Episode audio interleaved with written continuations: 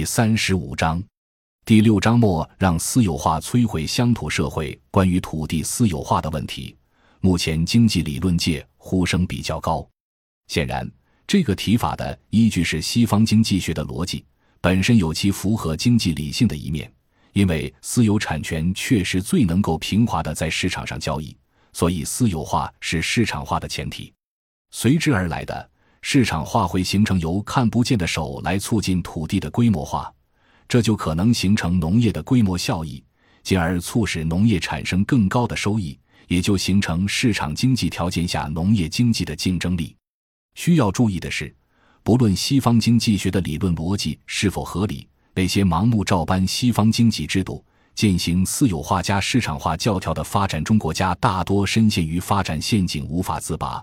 目前上找不到能够单纯依靠土地规模经济推进农业现代化来成功解决本土贫困加剧和粮食危机问题的成功范例。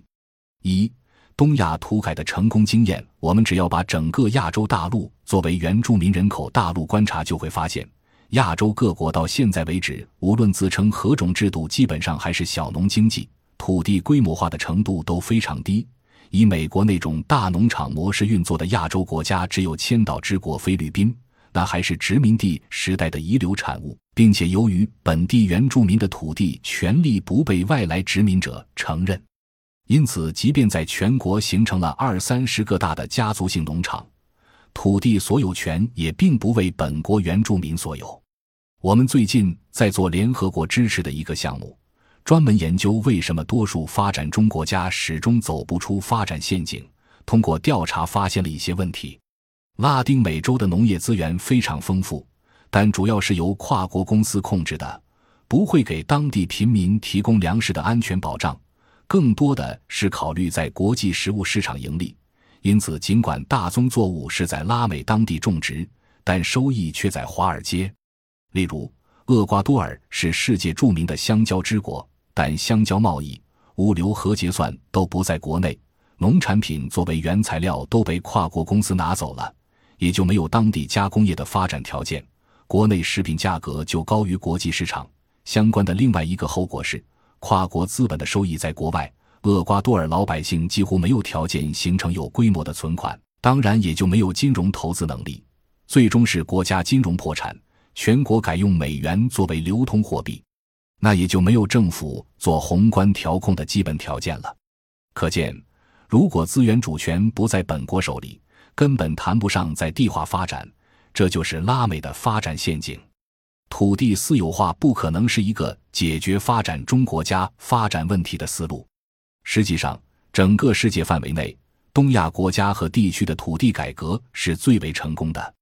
东亚社会无论何种意识形态、何种政治体制，在土地改革问题上都做了一件类似的事，就是给农村家庭按人口平均分配土地。这成为战后东亚社会能够相对稳定发展工业化的最基本的前提。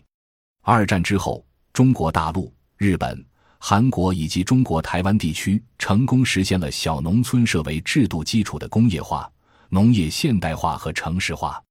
除了日本、韩国、中国台湾因冷战地缘政治而得到美国的扶持之外，东亚在制度上都没有简单化的照搬私有化加市场化的西方教条。所谓日韩台模式，主要是在小农经济基础之上建立综合性合作社体系。这样才能以合作社在所有涉农领域的其他收益来弥补弱势小农在农业生产领域的收益不足。以日本为例，土地改革与建立综合性的合作社几乎同步，包括金融、保险、房地产在内的农村经济领域所有的资本化利益都集中在这个垄断性的合作社里面，政府的优惠条件也全部给到合作社，而不给私人企业。同时，政府还严禁任何私人资本和外国资本进入农村社会经济领域，所有在农村领域产生的经济收益都通过综合性的农民合作社高比例的返还给农民，这样就稳住了农村，也稳住了农民。在日本，城市经济基本上被六大财阀垄断，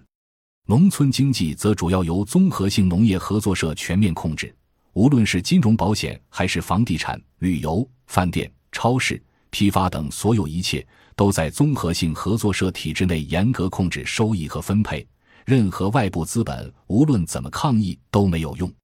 虽然2001年官方开放自然人，2011年允许企业法人进入农业，但到现在为止，日本企业能够下乡介入竞争的仍然非常少，也几乎没有敢于挑战垄断性综合农协的企业家。感谢您的收听，本集已经播讲完毕。喜欢请订阅专辑，关注主播主页，更多精彩内容等着你。